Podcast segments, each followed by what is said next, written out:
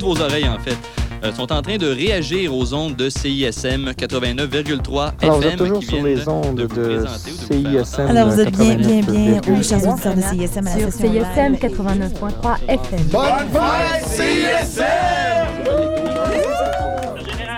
Bienvenue à la marge décortiquée. Maintenant que CISM est passé sur la FM avec brio, l'équipe doit mettre ses énergies sur de nouveaux défis à relever.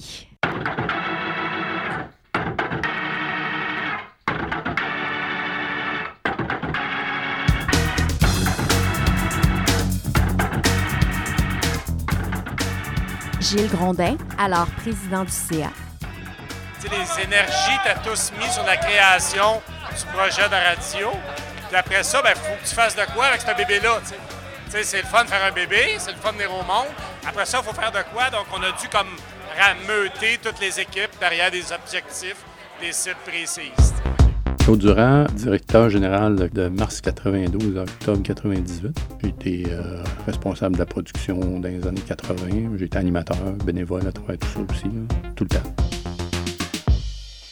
On, entreprend une, euh, idée comme CISM euh, avec beaucoup d'énergie, beaucoup d'enthousiasme et des fois la réalité euh, nous rattrape. Je dis nous, évidemment, c'est peut-être les gens qui étaient là qui m'ont précédé un peu. Et euh, j'étais quand même, euh, je faisais partie de l'équipe technique de la radio. J'étais beaucoup, beaucoup impliqué dans la construction des studios lors de la métamorphose entre la radio universitaire euh, intramurale et la diffusion officiellement sur la bande FM. J'ai participé aussi à l'élaboration de tout le système d'amplification sur le Mont-Royal, etc., pour l'émission. Et j'ai fait un. J'ai comme construit pas mal tous les studios. Ah, Donc, ça donne un portrait. Quand je te dis, j'étais pas mal impliqué dans, techniquement. Que J'ai quand même. J'étais assez au parfum de ce qui se passait au niveau de, euh, l'organisation, au niveau de- des événements à venir, euh, au niveau des contraintes budgétaires et tout ça. Et c'est un peu ça qui, a- tuait la, la, là, je te dirais. Euh, parce qu'on est c'est sous-financé atrocement. Et, euh, ça a tué euh, beaucoup de directeurs généraux, directrices générales, en fait, parce que c'était trois femmes qui m'ont précédé euh, et qui sont parties presque d'elles-mêmes, les trois, là, en un an et demi, tu vois. Alors moi, j'ai postulé pour être directeur général, ils, ils ont accepté.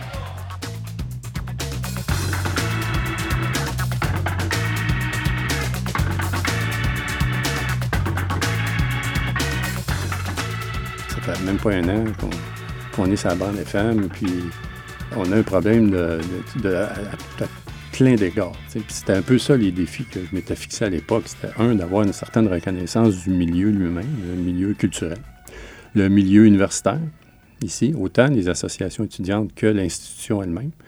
Et Dieu sait qu'ils avaient besoin de, de cette assurance-là ici. Je pense à l'université qui nous avait avancé des fonds euh, importants. hein. C'était en termes de quelques centaines de milliers de dollars pour euh, euh, la construction et l'édification, tout ça. Et comme j'étais le quatrième directeur en un an, euh, un petit peu plus qu'un an, ils avaient besoin d'une certaine stabilité. Ils ont, donc, j'ai, je crois avoir répondu à, cette... de leur offert cette assurance-là. Tout le monde réalisait qu'il n'y avait pas assez d'argent pour les, pour les besoins. La première année a été catastrophique. Il y a eu un déficit de 30 quelques mille dollars. C'était, incroyable. Alors, c'était beaucoup trop. Et puis, euh, moi, donc, quand je suis arrivé en poste, il y avait. Donc, cette année-là était déjà finie. Et commençait une deuxième année. Alors, pendant cette deuxième année-là, moi, j'ai réussi à couper le budget en deux. Euh, pas le budget, c'est-à-dire le déficit. J'ai réussi à couper le déficit en deux. Et après ça, il n'y a plus aucun déficit. Ça a été de, faire quelques milliers de dollars de surplus par année. Allé chercher deux sources de revenus bien importantes, qui nous ça représentait des milliers de dollars à tous les mois. C'était l'allocation des sous-porteuses de CISM. Donc, sur la bande FM, on sait qu'on on occupe le 89.3 et on peut sous-louer des espaces à l'intérieur de ça qui sont évidemment inaudibles pour le commun des mortels. Euh, ça prend des récepteurs spécifiques à ça, et, mais on louait à des communautés culturelles, euh, communauté chinoise, la co- communauté libanaise, Euh, donc, eux se promenaient dans leur communauté et vendaient euh, ces postes de radio-là, ces récepteurs radio-là, avec un petit interrupteur supplémentaire, je dirais. Donc, il fallait Mhm. syntoniser ces ISM et ensuite activer le, le petit interrupteur pour dire on va chercher la sous-porteuse en chinois. Alors, les, euh, les gens pouvaient écouter de la radio en chinois. En ce moment, en 2016, c'est Agni Communication, une radio destinée à la communauté tamoule qui occupe la supporteuse du 89.3. Le fait aussi qu'on diffusait à 10 000 watts, ça, aidait, parce que si tu diffuses à 100 watts, tu ne peux pas te permettre de, faire ça. Et aussi, on a rapidement aussi, euh, on s'est rendu compte que la cotisation étudiante n'était pas assez élevée. Donc, on est allé chercher une augmentation de, la, de, de 1 euh, par euh, les, associations étudiantes. Alors ça, ça nous a beaucoup aidé. Hmm. Euh, rapidement, là, ça, ça- ça nous a mis à flot, puis on était correct. euh, après ça, ça a été correct. Puis on a pu même se permettre d'avoir euh, des, euh, de la permanence ici, là, ce qui était... euh, avant, on faisait tout pour- avec un 10 cents, là, tu sais, avec trois bouts de ficelle, puis euh, c'était... euh, il fallait tout faire avec rien.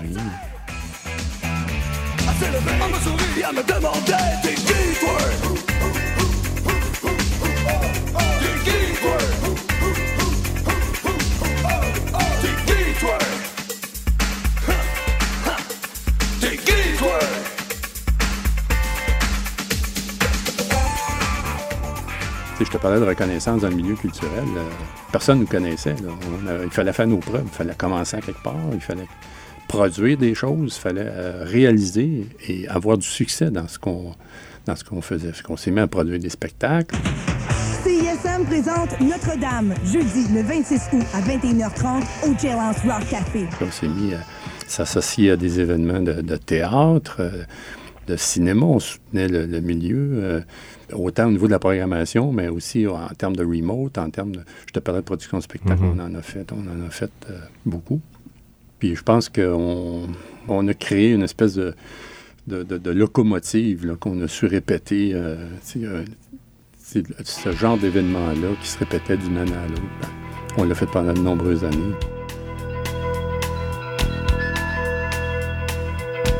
Un jour, elle a dû s'évader pour bien longtemps. Ces voyages l'ont surtout aidé fuir les voix qui lui parlent par en dedans.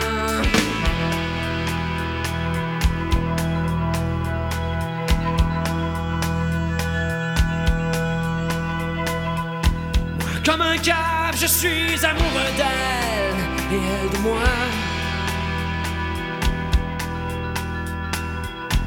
Et quand elle part, j'entraîne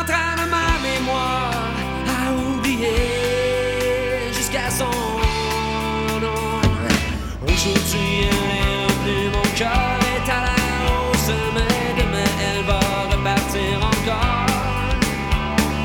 Aujourd'hui, elle est revenue, mon cœur est à la hausse, mais demain, elle va repartir encore.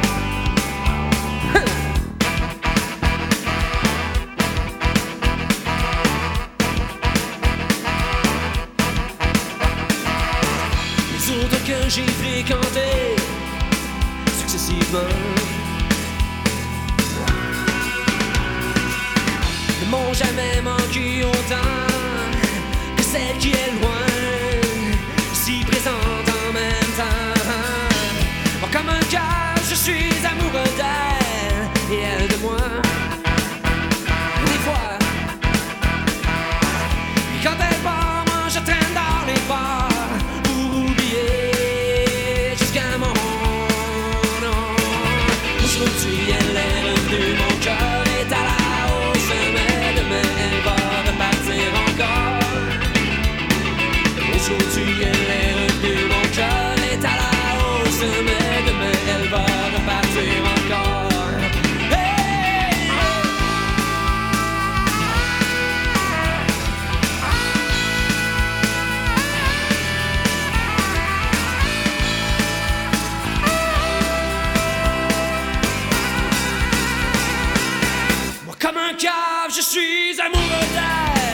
Amoureux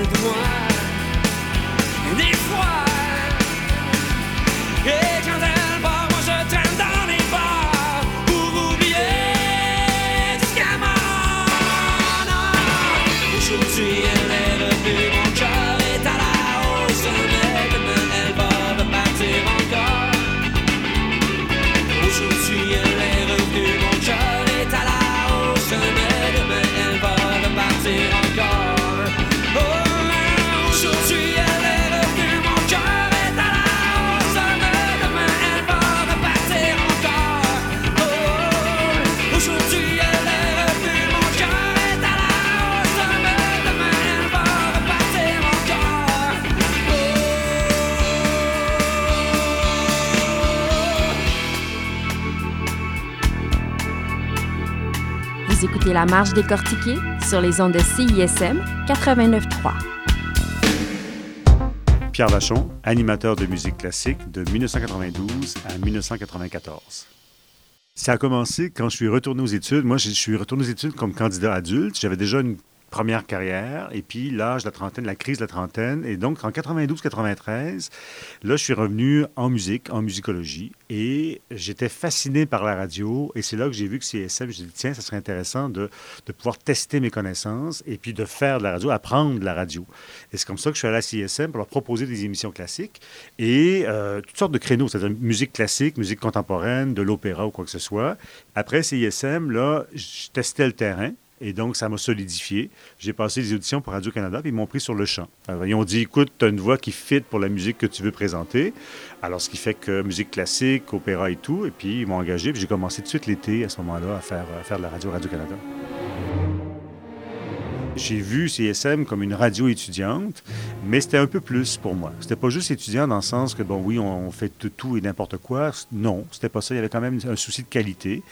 Et euh, moi, ça m'a permis aussi de, de me tester là, dans quel genre d'émission j'ai envie de faire, euh, d'imposer, je pense, une certaine qualité, c'est-à-dire de contenu dans la musique classique. On en parle de musique classique, mais comment on en parle de musique classique? Donc, c'est un banc d'essai pour moi.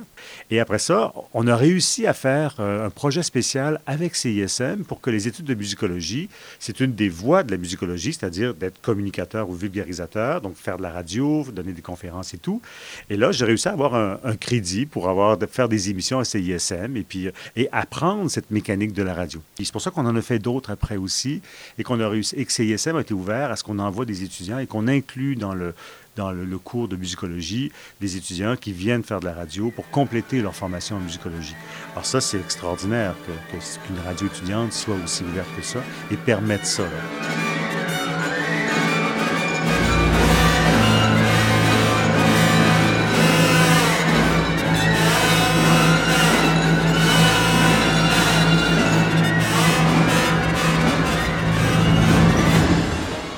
Une heure avant moi, on avait une émission de jazz. Martin Campo. Quelqu'un, là, moi, je suis vraiment pas un fan de jazz, mais j'arrivais toujours une demi-heure, trois quarts d'heure avant, puis j'haïssais pas ça écouter.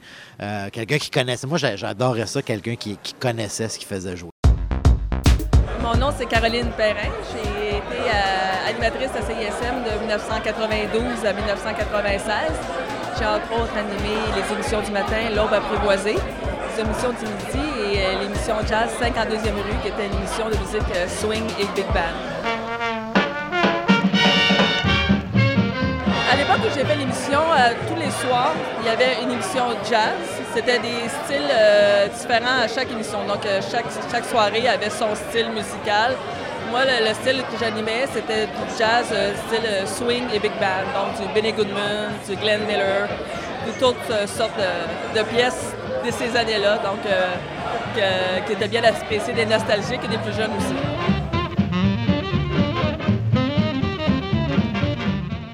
Ouais, il y avait un ami Mounir qui faisait les bronzés. Euh, Mounir qui est un... Je ne veux pas me tromper dans ma géographie, mais venait est un Français et avait une émission euh, qui mettait beaucoup de musique francophone de France. Ça s'appelait Les Bronzés. J'imagine de la série de films qu'il y avait dans les années 70-80. Vous écoutez la plus grande radio étudiante francophone en Amérique du Nord. CISM 89.3 FM, Montréal. Meurtre à CISM. Meurtre à CISM. Le feuilleton à suspense de la radio la plus à gauche.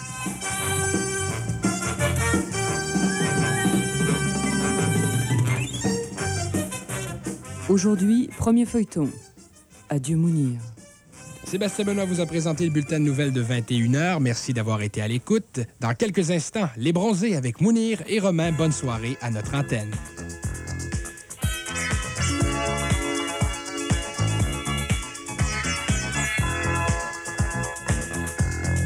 Voilà, alors bien évidemment, bonsoir à tous, c'est Mounir Chek avec vous jusqu'à minuit pour Les Bronzés. Alors ce soir, on s'écoutera Indochine, Soldat Louis de la dance music, et puis également on va s'écouter, on va s'écouter Niagara, les négresses vertes.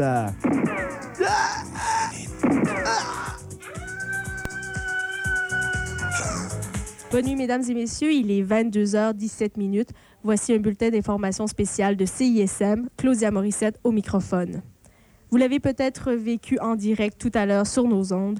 Un drame s'est produit en direct alors que débutait l'émission Les Bronzés.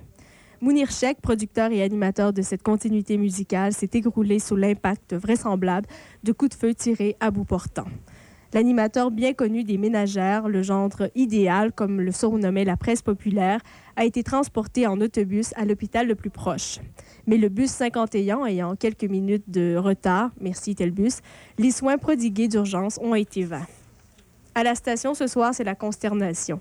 Rappelons que Mounir avait débuté sa carrière à l'âge de 7 mois en prononçant au micro de Radio-Canada un hareux hareux devenu célèbre. Ensuite, tout est allé très vite pour ce fou de la radio, ce fou tout court. À 10 ans, n'ayant toujours pas grandi depuis l'âge de ses 7 mois, il passe ses journées à l'hôpital à faire des radios. Sa carrière est lancée. À 20 ans, il entre à CISM, non sans difficulté. Les portes sont closes. Il doit attendre l'ouverture des bureaux pour enfin pouvoir prouver ce qu'il vaut. Quatre mois plus tard, non sans coucher, il obtient la production d'une grande émission, Les Bronzés, qu'il co-anime avec Romain, son acolyte, qui est avec nous ce soir en studio. Bonsoir, Romain. Bonsoir, Claudia. Alors, Romain, quelques mots sur euh, Mounir. Euh, oui, bien, c'est difficile de parler de Mounir. Je veux simplement dire que sans moi, Mounir n'existerait pas, parce que c'est quand même moi qui l'ai lancé sur les, les ondes de CISM, un peu trop fort d'ailleurs, vu la piètre élocution qu'il a depuis le début de son émission. Les ça, c'est sûr, et bien évidemment d'ailleurs commencé à, à s'épuiser. Bien. Et euh, comment ça se déroulait, là, une émission des bronzés? Bien, Mounir, en fait, n'a jamais fait preuve de, beaucoup d'initiatives. Euh, je veux dire par là que les seules feuilles de route qui orchestrées par sa personne, en fait, se limitaient à Indochine et à Soldat Louis, ce qui prouve de manière irrévocable ses incapacités intellectuelles et, et musicales. Autrefois simple chroniqueur, j'ai aujourd'hui en fait acquis un, un véritable et haut niveau musical et technique, et donc le rôle de Mounir en fait dans l'émission est réduit en fait à celui d'un pois chiche dans un couscous. Nous étions deux au départ, un de trop probablement, et, et j'affirme solennellement sur les ondes de CSM à Montréal que grâce à cette disparition, l'émission devrait gagner, je pense, en, en qualité, aussi bien au niveau de sa forme que de son fond. Mounir aujourd'hui en fait a atteint le fond de l'abîme, et c'est une chance unique pour moi de donner un nouveau ton à l'émission. Alors, on me fait signe que j'ai quelqu'un au téléphone qui veut témoigner pour euh, l'affaire Mounir. Oui, bonsoir. Alors oui, bonsoir Claudia, ici Olivier en direct de Cannes. Il y a beaucoup de monde, le festival bat son plein, c'est vraiment génial, c'est très intéressant. Il y a vraiment plein de monde, c'est cool. Oui, mais Olivia, euh, ce soir, nous, nous parlons de, de l'affaire Mounir. Mounir, l'affaire Mounir, non, non, je n'ai pas vu le film. Vraiment, c'est très difficile d'avoir une accréditation ici à Cannes. Il y a beaucoup, beaucoup de monde. Vraiment, c'est pénible. Vraiment, c'est très, très, très difficile. Hein. Alors, euh, merci Olivia en direct euh, de Cannes, festival qui est d'ailleurs fini depuis un mois. Soyez à l'écoute du prochain épisode de Meurtre à CISM. Ce qu'on vient d'entendre, c'est un radioroman qui avait duré le temps d'un été. C'était une idée de la réceptionniste disquaire de l'époque Annick Gargadenec et d'un bénévole Philippe Lefébure. Beaucoup de bénévoles étaient impliqués et y jouaient leur propre rôle. Claudia Morissette. Annick Lefrançois. Ben, nouvelle vague, cappuccino, euh, la grande traversée, les bulletins de nouvelles. J'ai été réceptionniste. et euh, la grande traversée du jeudi et euh, l'émission du dimanche soir qui était les nouveautés du palmarès qui s'appelait En revenant de chez grand-maman. Ben, en fait, on a co-animé pendant presque deux ans la grande traversée du jeudi, qui était le retour à la maison. Donc, euh, affectueusement surnommé euh, les mentholés de la grande traversée parce qu'on fumait à l'époque, si on avait le droit. Ben, on avait pseudo-droit, mais on le faisait quand même. pas dans les studios, c'est ça qu'elle veut dire. Et on fumait des menthols, d'où les, la menthol. Une belle signature. Mais on avait des collaborateurs qui venaient faire la météo, genre le directeur musical, mais c'était complètement On avait Richard Labbé qui nous faisait une chronique Hollywood en direct de son salon, mais il faisait semblant qu'il était dans un gros party super branché. Donc c'était complètement délirant. En fait, c'est un des trucs qu'on a fait. Annick a eu son émission aussi de son côté. Moi, j'ai fait Nouvelle Vague. On a fait des bulletins de nouvelles. Euh, On a passé une bonne partie de notre université à, à côté des cours à CISM. Ouais. C'était dans nos belles années, c'était l'extension de notre salon. On s'est fait des amis qu'on voit encore aujourd'hui. Euh, ça a été une époque euh, extraordinaire où euh, tout était possible. On faisait plein de choses. Il y avait une super belle créativité, un bel esprit de gang. On, était aux premières loges de la musique émergente à Montréal. On avait accès à tous les shows, à tous les groupes. Euh, je souhaite à tous les étudiants moindrement amoureux de la musique ou de la culture de vivre ça parce que encore aujourd'hui, c'est des souvenirs qui sont très, très présents pour nous. Alors, bonjour tout le monde et bienvenue à cette nouvelle édition de la Grande Traversée en ce jeudi 26 août 1993. Un 26 août des plus chaleureux, il va sans dire, mais enfin, on s'en contentera de cette belle chaleur. C'est Claudia Morissette qui est avec vous comme à chaque jeudi jusqu'à 18h. Alors, qu'est-ce que nous réserve euh, ces deux heures? Bien, j'aurai euh, quelques petites nouvelles. Je vous parlerai, entre autres, euh, des nouvelles recherches faites sur le café, euh, également de la revue Cosmopolitain qui donne euh, quelques petits conseils à la jante masculine. Je vous parle aussi des faux messies euh, répertoriés à l'heure actuelle et enfin plein plein d'autres choses. Euh, Annika François, cependant, ne sera pas des nôtres malheureusement aujourd'hui. Alors je vous donnerai euh, à sa place quelques petites suggestions de sortie.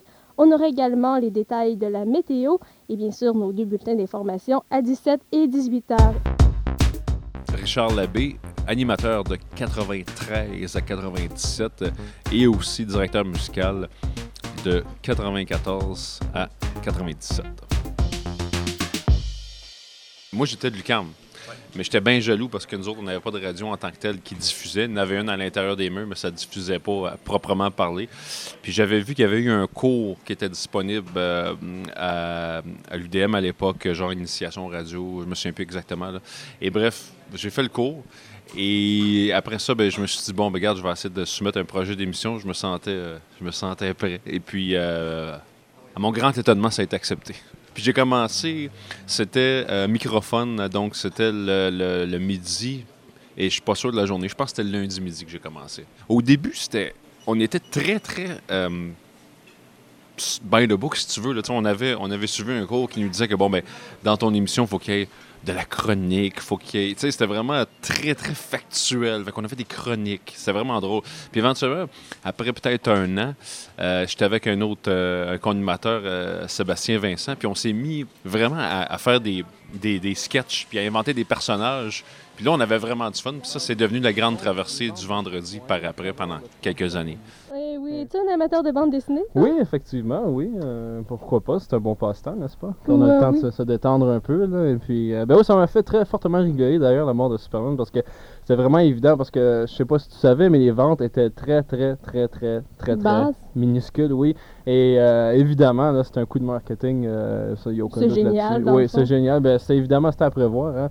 Et euh, il y a aussi Marvel qui avait tenté un petit genre d'expérience. Tu connais sans doute euh, l'homme araignée. Bien sûr, bien oui, donc, oui, eh bien du côté de Marvel, on avait changé son costume. euh, ça, c'est peut-être 8 ans. On avait changé son costume. Ça avait moussé les ventes en fin de compte. euh, Je le marketing, hein? Mais les super-héros se font un petit peu la guerre, là, surtout avec le retour de Batman sur les grands écrans. ouais, Il ouais. fallait Est-ce chercher. qu'il y a un troisième Batman qu'on filme? C'est l'an prochain. hein? Je Euh, crois que oui, j'ai entendu parler et de un ça. je suis Spider-Man qui va sortir? Spider-Man C'est qui on parle qui va faire Spider-Man? Non, non, non. Tom Cruise. Oh non! Ouais. Mais ça promet. Et on parle de Arnold Schwarzenegger qui incarnerait le vilain euh, de Spider-Man, monsieur. euh, Oui, mais je sais pas comment c'est maintenant, mais à l'époque, on n'avait aucune idée de qui écoutait, si quelqu'un écoutait.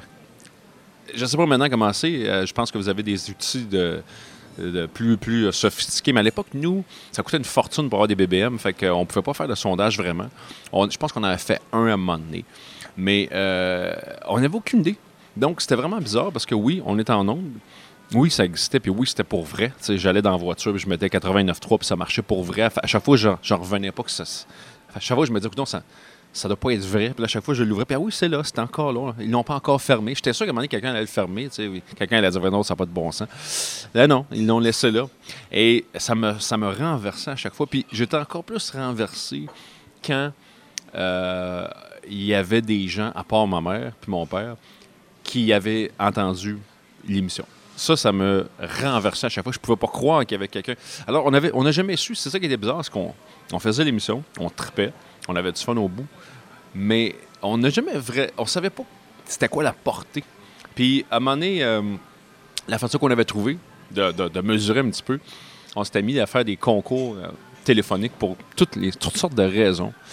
Euh, et on donnait le numéro de téléphone, puis là, ben, on va prendre le cinquième appel. Fait que, tu sais, des fois, tu n'avais pas d'appel, fait que tu devenais qu'il n'y avait pas personne qui écoutait. Là, des fois, les lignes, c'était plein, plein, plein, surtout le soir. On avait remarqué que c'était beaucoup le soir que les gens écoutaient. Le jour, beaucoup moins, mais le soir, on voyait qu'il y avait de l'activité, qu'on partait sur des concours, des choses comme ça. Ça, c'était très encourageant.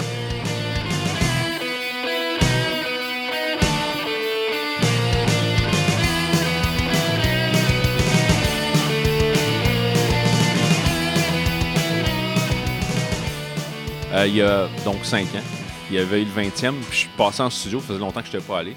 J'ai fait une émission spéciale euh, euh, avec. euh, euh, euh, je me souviens plus du, nom des, euh, animateurs, mais bref, à un moment donné, pendant la pause, il y a quelqu'un qui a appelé. Puis il y a quelqu'un qui a dit Hey, euh, tu fais-tu en- tu fais-tu encore la, la Hollywood Chopper? Puis ça, c'était. Moi, j'avais je m'étais créé un personnage.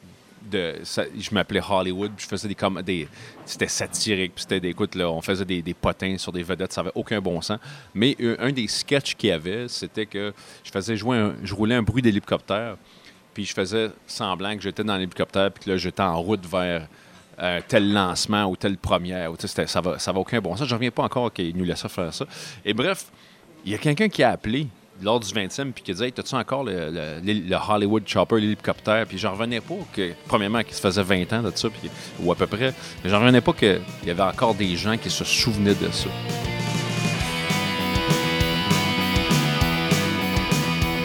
Pendant ce temps, sur la sous-porteuse du 89.3,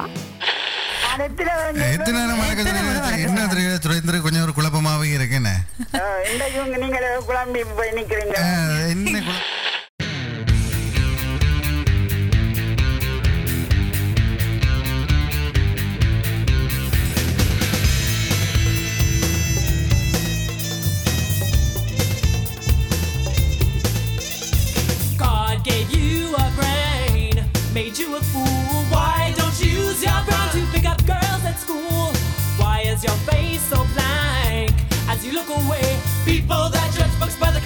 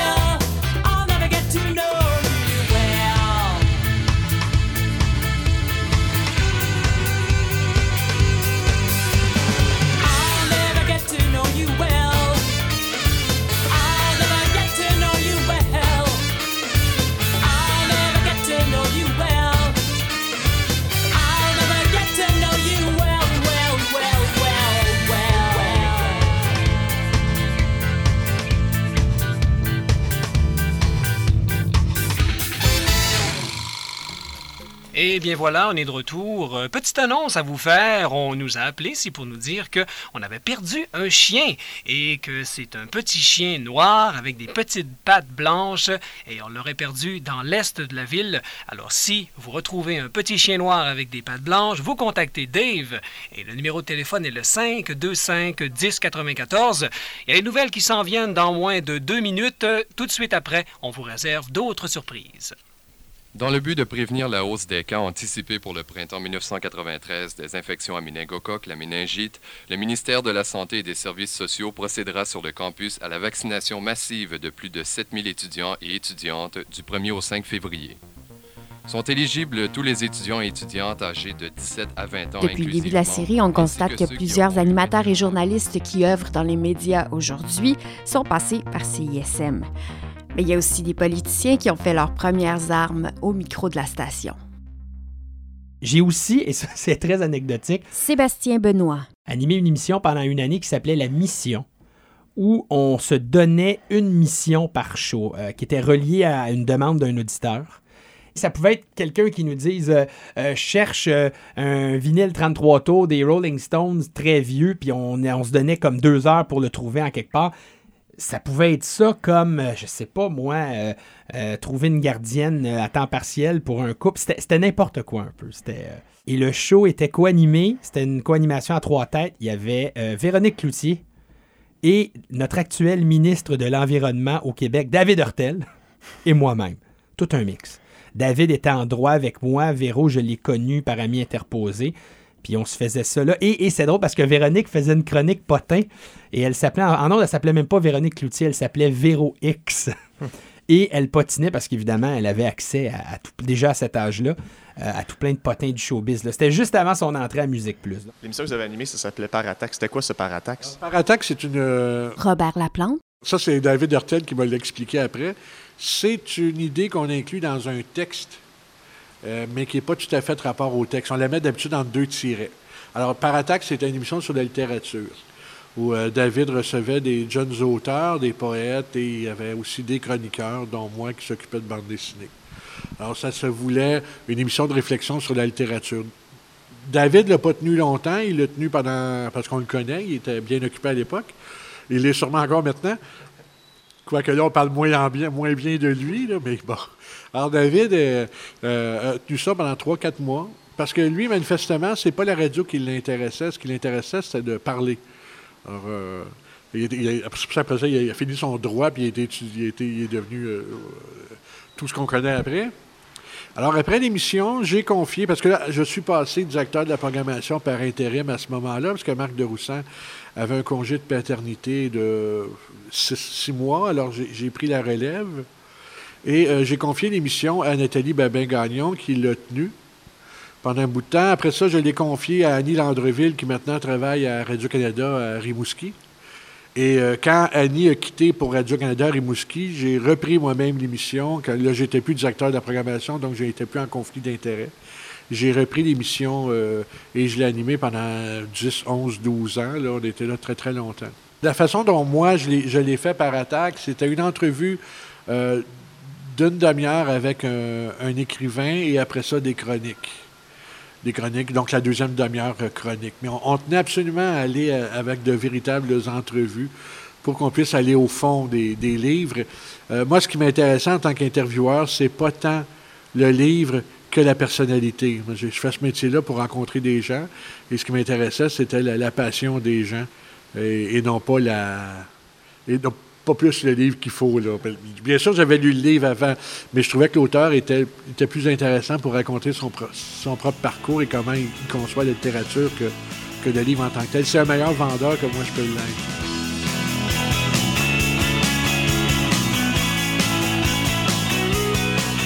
Bon, on a eu un show aussi euh, sur euh, la communauté gay. Alors, c'était euh, notre premier show sur la communauté gay. Je m'étais beaucoup, beaucoup battu parce qu'à l'époque, il y avait quand même, il y avait quand même des gens dans le comité de programmation qui n'aimaient pas les gays. Alors, je m'étais beaucoup battu pour qu'ils puissent avoir un show et on a eu leur show sur l'arc-en-ciel.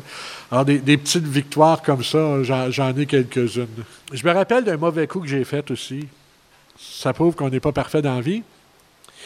Il y a trois gars qui étaient venus me voir avec un show d'humour que je trouvais pas drôle. On avait déjà un show, d'humour que je trouvais pas drôle, mais bon.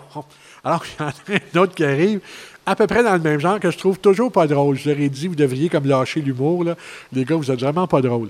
Alors, c'était euh, euh, Martin Petit, euh, Stéphane Roy puis Ken Scott. C'était les bizarroïdes à l'époque. Moi, je suis celui qui leur a dit que vous êtes pas drôles, les gars. Alors, euh, ça, c'est. Mais je suis quand même fier de. de- je trouve ça drôle de raconter ça. Eh bien, Claudia Morissette, merci beaucoup. Ouais, c'est moi qui te remercie. C'était très intéressant. Donc, la Bastille, bien, euh, il n'y en aura plus de victimes. D'ailleurs, c'est le cas depuis très longtemps, d'ailleurs. Et euh, on peut lire ça dans quel magazine, Claudia? Dans le magazine français Réponse à tout, ça, c'est l'édition de août 93. Alors, euh, disponible un peu partout. D'accord. Bien, merci beaucoup. On écoute maintenant la prochaine demande spéciale qui va jouer pour Patrick, France d'amour et Animal. Quelques présences surprenantes sur le palmarès de 92, France d'amour, Dan Bigra et Dick Rivers.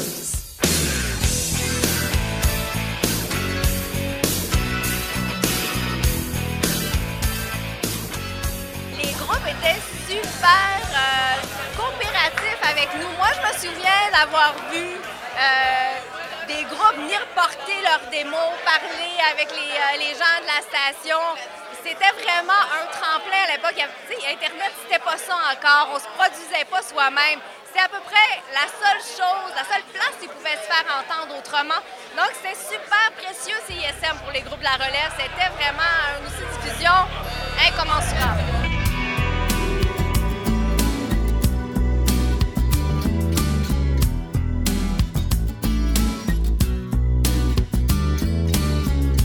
Opium dans le ciel.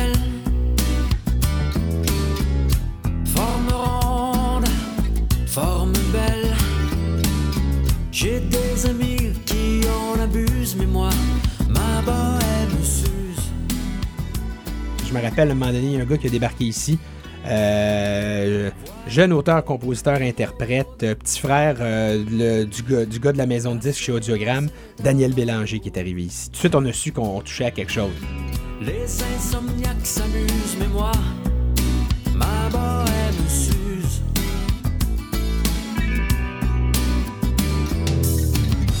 Mais moi, ma bohème s'use. Fait même pas un an que ton album est sorti, Daniel.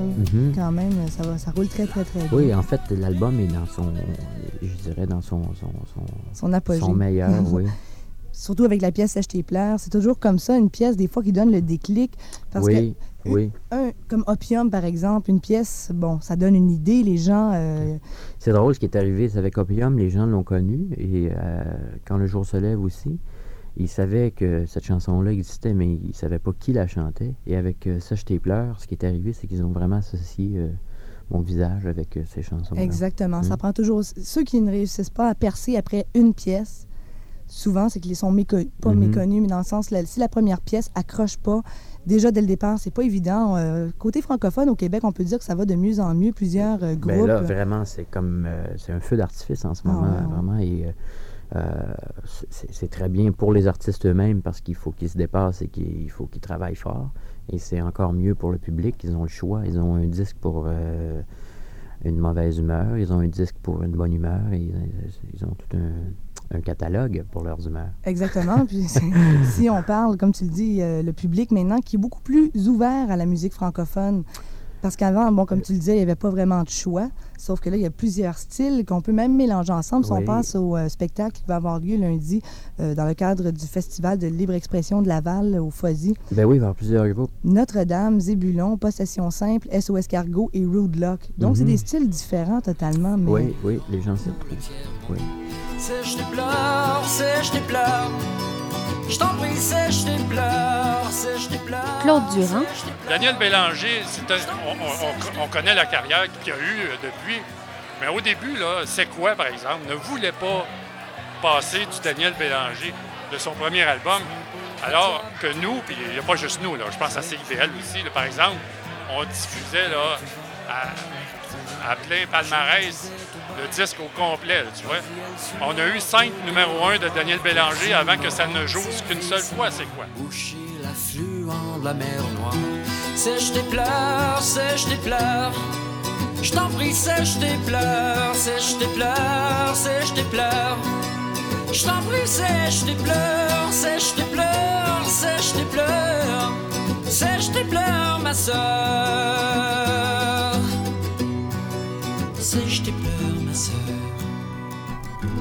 Un autre extrait des Insomniaques.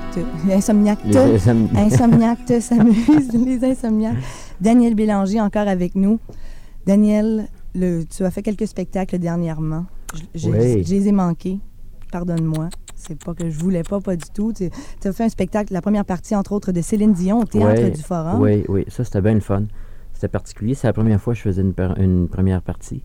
Euh, et quand on m'en a parlé que c'était possible de faire ça, j'étais très content. Bon, j'ai passé un après-midi au forum, ce qui est, qui est- qui est- qui est un rêve de petit gars. Mm. Rentrer dans les loges et euh, bon. Et la loge était le, le- le- le vestiaire des- de l'équipe euh, des visiteurs, donc euh, c'était le fun. Il y en a qui doivent se dire c'est- plate, ça. Mais moi j'ai bien du fun. Ça. Puis euh, bon, faire le soundcheck, ça chante tout seul dans le forum, vraiment. C'est la première fois aussi que je chantais dans un, un espace aussi grand. Euh, j'ai eu beaucoup de plaisir à faire ça, vraiment beaucoup.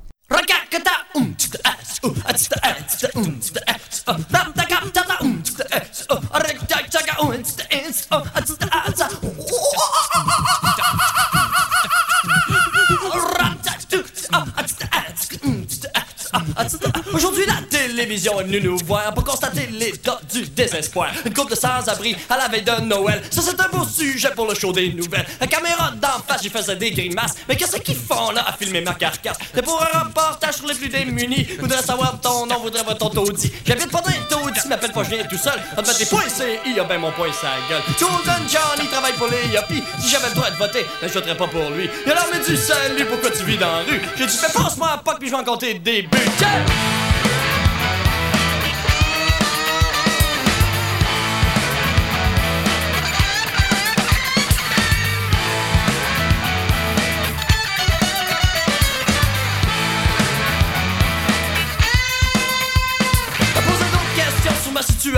D'intérêt public, de savoir si je me pique. Tu bois-tu de la tu fouilles-tu dans les poubelles, parle-moi les détails sexuelle. Bandette, branlette, canette, ginette, quand t'es mangé, je m'en vais me saouler. Tu vas savoir plus long si tu me donnes un peu de fric, c'est comme le téléthon des alcooliques. Alors, mais du salut, pourquoi tu vis dans la rue? J'ai dit, mais passe-moi à porte, puis je vais compter des buts.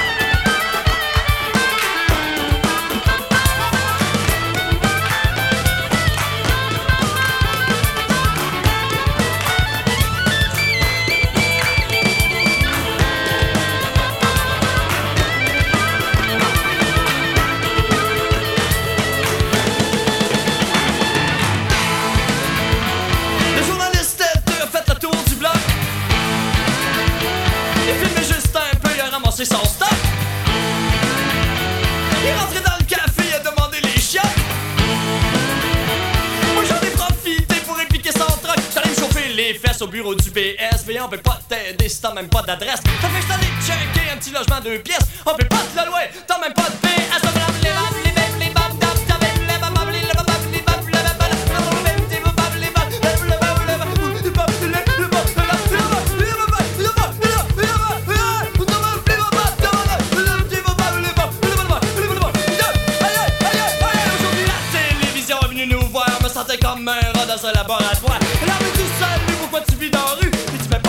POC. J'ai dit, ben passe-moi à POC.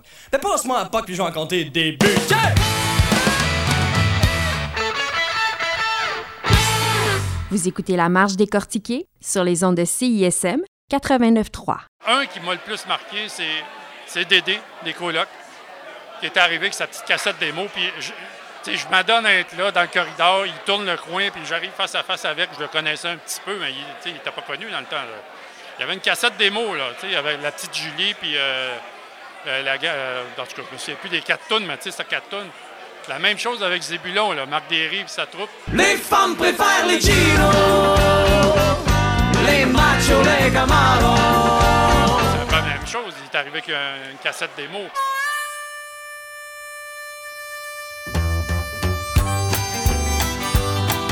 Ronald Georges. On avait, on avait reçu la cassette des colocs, puis on mettait leurs chansons sur des cartouchières. Là, euh, euh, la rue principale, euh, ça, on faisait ça jouer sur une cartouche. Et même, euh, souvent, on avait la réaction un peu, euh, un peu déçue quand, sortait, quand ils sortent, ces groupes-là sortaient leur premier album professionnel parce qu'on trouvait que ça sonnait trop clean. On préférait presque les, les- les démos qu'ils nous apportaient. On trouvait que c'était plus vrai, plus authentique.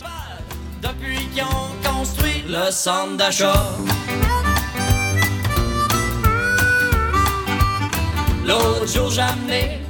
Une journée, je reçois un appel d'une compagnie de disques, je me rappelle vraiment plus c'est laquelle. Euh, il me dit écoute, j'ai un nouveau groupe, un band euh, de, United Kingdom qui s'en vient. Puis euh, écoute, est-ce que tu pourrais les faire jouer Puis est-ce que tu pourrais venir faire une entrevue? Parce que dans ce temps-là, les bands qui n'étaient pas vraiment populaires, les gens, personne ne voulait faire des entrevues avec eux. Et les gens savaient que c'est ISM, sans être méchant, on, nous, nous, on prenait tout ce qui passait. Là. Donc, le, représentant de la compagnie 10 me dit Bon, tu veux-tu venir? On va à l'hôtel. Un hôtel au centre-ville. J'arrive là. Je rencontre quatre membres, commence à parler un accent euh, anglophone tellement lourd. Ça a été très difficile, mais très sympathique. Euh, répondre aux questions. Hey, ça tente-tu de venir luncher avec nous? On s'en va luncher avec les gars du band. On est dans un, un petit restaurant là, du centre-ville. On a passé la journée là.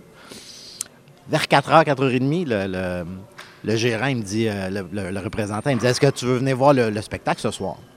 Là, le problème, c'est que ce soir-là, il y avait un petit groupe prénommé Nirvana qui jouait à l'auditorium de Verdun, qui était dans le. C'était en 92, peut-être 93, le top de leur popularité. C'était le 2 novembre 93, pour être exact. Et j'ai dit, écoute, je me sentais mal de dire non au groupe que je venais de passer toute la journée. J'ai dit, OK, je vais y aller. Alors, je me suis désisté du groupe de Nirvana en me disant, ben, c'est pas grave, c'est Nirvana, ils vont venir une fois par année, je vais aller voir une fois par année. Mais finalement, c'était le dernier show de Nirvana à Montréal que j'ai manqué. Sauf que j'ai eu l'occasion de voir ce petit groupe obscur britannique avec 63 autres personnes. Et le groupe, c'était Radiohead. Donc, j'ai passé une journée, 6-7 heures, avec les membres de Radiohead, en essayant de comprendre leur, très, euh, leur accent extrêmement euh, fort, pointu. When you before, couldn't look you in the eye. You're just like an angel. Skin makes me cry. You float like a feather beautiful world. I wish I was special. You're so fucking special. But I'm a creep. I'm a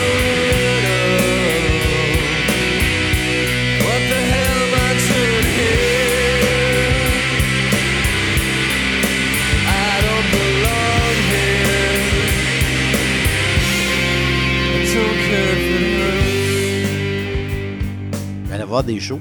Ça, c'est là, pour moi, c'était l'avantage. Écoute, sept soirs semaine, j'avais mon nom sur la guest list de tous les shows. Et même les shows où nous, on faisait pas jouer. Si je me souviens bien, il y avait seulement deux postes qui étaient payés. C'était le directeur général et euh, le directeur de la programmation. Ça s'appelait de même, je pense. Oui, ouais, responsable. Ouais, c'est ça. Il y avait seulement ces deux postes-là qui étaient payés. Donc, euh, personne n'était payé. Nous autres, euh, quand j'ai été euh, embauché, entre guillemets, mais on était bénévoles, euh, moi, j'ai pris quoi, là? Je me suis ramassé avec un comité musical qui était vraiment le fun. Euh, il y a beaucoup de monde qui sont passés. Benoît Trudel, Ronald Georges, euh, Claudia Morissette. Écoute, j'ai de la misère à me souvenir de tous les noms, j'en oublie. Mais c'était vraiment... Personne n'était payé, mais on, se payait beaucoup en billets de spectacle. Écoute, la minute qu'on pouvait, on allait voir des shows, puis on était toujours invités. Ça, c'était notre salaire. Puis, à un moment donné aussi, les compagnies de disques, il y avait beaucoup d'argent. Mettons, j'appelais, je disais, Hey, euh, on aime bien tel disque de, de Radiohead. D'ailleurs, je reviens sur Radiohead parce que vu qu'on était les seuls qui jouaient à un moment donné, euh, ce groupe-là à Montréal, quand The Benz est sorti, donc en mars 95, la compagnie nous avait envoyé une boîte avec, je pense, 50 CD. Fait que là, moi, j'avais les 50 CD quand on donnait ça à la station, le monde tripait. Tu sais, ça, c'était le fun aussi parce que personne n'était payé vraiment. De temps en temps, un petit cadeau comme ça, je pense que ça, ça, ça a envoyé un peu de bonne humeur aux, aux troupes. C'était bien correct. En septembre 93, j'ai eu la chance de, de- de devenir le directeur musical. Je pense que ça a duré deux ans et demi, cette aventure-là. Puis ça, c'était vraiment le fun parce que j'avais souvent, il y avait souvent personne à la station. Fait que souvent, je bouquais les entrevues, puis là, il y a- il y, a comme personne. Fait qu'il fallait que j'aille faire les entrevues live. C'était vraiment drôle. Puis ça m'a vraiment permis de rencontrer, des, il y a eu des musiciens qui sont passés, c'était fabuleux. Et ça a été euh, des, des- des rencontres accidentelles comme ça qui se produisaient, puis qui donnaient souvent des, des- trucs intéressants en ondes. Alors, mais c'était fabuleux. J'ai beaucoup appris sur la musique, sur, les, euh, sur le milieu en tant que tel, sur comment ça fonctionne, sur, sur comment avec des gros égaux, parce que quand tu, dois rencontrer des artistes, des chanteurs, même à ce niveau-là, il y en avait toujours qui, qui, se pensaient, euh, comment je te dirais, beaucoup... euh, on leur devait des choses, on leur, ils étaient, on leur devait de l'importance, de l'espace. Ça m'a beaucoup servi par la suite. tu sais, qu'est-ce qui était bien triste, c'était euh, les artistes qui faisaient ça depuis longtemps dans l'ombre et qui estimaient qu'ils devraient avoir une plus grande reconnaissance. Et euh, là, nous autres, ben, euh, on, faisait comprendre des fois, ben là, écoute, on, on fait pas jouer tout le monde. Euh, je me souviens, entre autres, je me souviens plus du même, même plus du nom, là, mais il y avait un, un band qui avait un son à la st- style un peu Offenbach. Puis là, on disait, ben nous autres, on joue pas de classic rock vraiment. Puis là, les autres étaient vraiment hors. euh, ils étaient complètement scandalisés du fait qu'on on n'était pas capable de reconnaître leur talent parce que les autres ça faisait 15 ans qu'ils jouaient au bistrot à Jojo puis, euh, tu sais, puis fait que c'était à la limite triste fait qu'il y avait des choses comme ça beaucoup Je me souviens d'une fois, on avait reçu un- une cassette. Écoute, ça sonnait n'importe comment, premièrement. Toujours Richard Labbé, lors d'une émission spéciale de Polychrome à l'occasion du 20e anniversaire de la station. Et deuxièmement, c'était comme Marjo. Ça sonnait comme du Marjo. C'était une rockers. Chantal Toupin? Non, ça c'est méchant ça. C'était une rockers qui avait son groupe, puis là, ben, elle vient porter ça. Je n'aimerais pas le groupe, je m'en souviens, je m'en souviens encore d'ailleurs. Elle dit, on peut-tu, pouvez-vous faire jouer ça? Puis là, on avait un show de nouveautés, moi et Benoît Trudel, mon bon ami que je salue. Et on avait un show de nouveautés le lundi soir, puis euh, on commence avec ça. On l'a pas écouté, là. On n'a pas fait notre job, on l'a pas écouté, on part avec ça en ondes. Puis là, ça part, puis, là, ben, la fille, elle, raconte ses chums de filles, puis la bière, puis la brosse, puis son chum. Là, on n'a même pas été capable de finir le micro parce qu'on était pliés en deux en dessous de la table tellement on riait. Et je pense que ça a été le plus long dead air de l'histoire de CISM. On a essayé de repartir l'autre disque, ça marchait pas. On a essayé de parler, on n'était pas capable de parler. C'était vraiment là, un genre de corbeau euh, Offenbach. Là. Puis on avait été mettre ça en onde, ça avait été vraiment incroyable. Alors c'est ça qu'on avait. On avait souvent des groupes comme ça. Alors vous êtes, tout ça pour vous dire, là, vous êtes On bien est chanceux. fait qu'il faut pas se plaindre. Exactement. vite de même j'essaie de me souvenir mais on n'avait pas de on n'avait pas vraiment de grandes vedettes qui venaient là. On avait des. Je me suis demandé, on a eu les, les colocs au début, tu sais, il y avait des exigences, mais tu sais, les autres, c'est plus des exigences. Il fallait qu'il y ait bien de la bière disponible. tu sais. Ça, c'est t'es capable de dire l'élection, on a des commandites.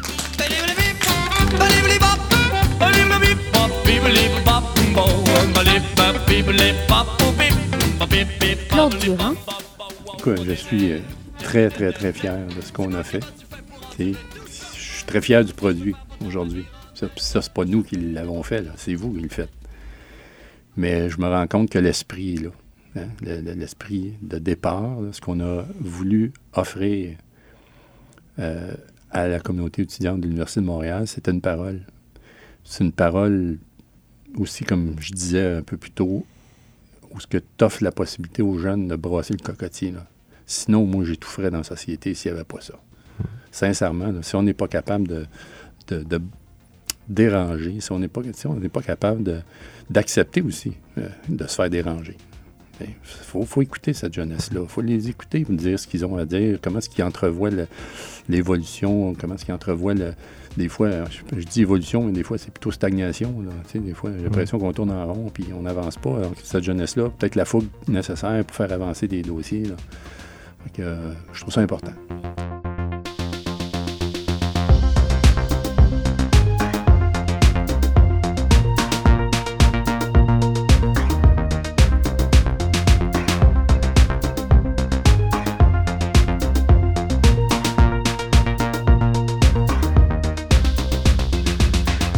Recherche et entrevue, Martin Blais et Dominique Cambron-Goulet. Réalisation et montage, Julie-Christine Parent. Thème, Ghislain Poirier. Idée originale et coordination, Étienne Dubuc. Merci à tous ceux qui nous ont fourni des archives.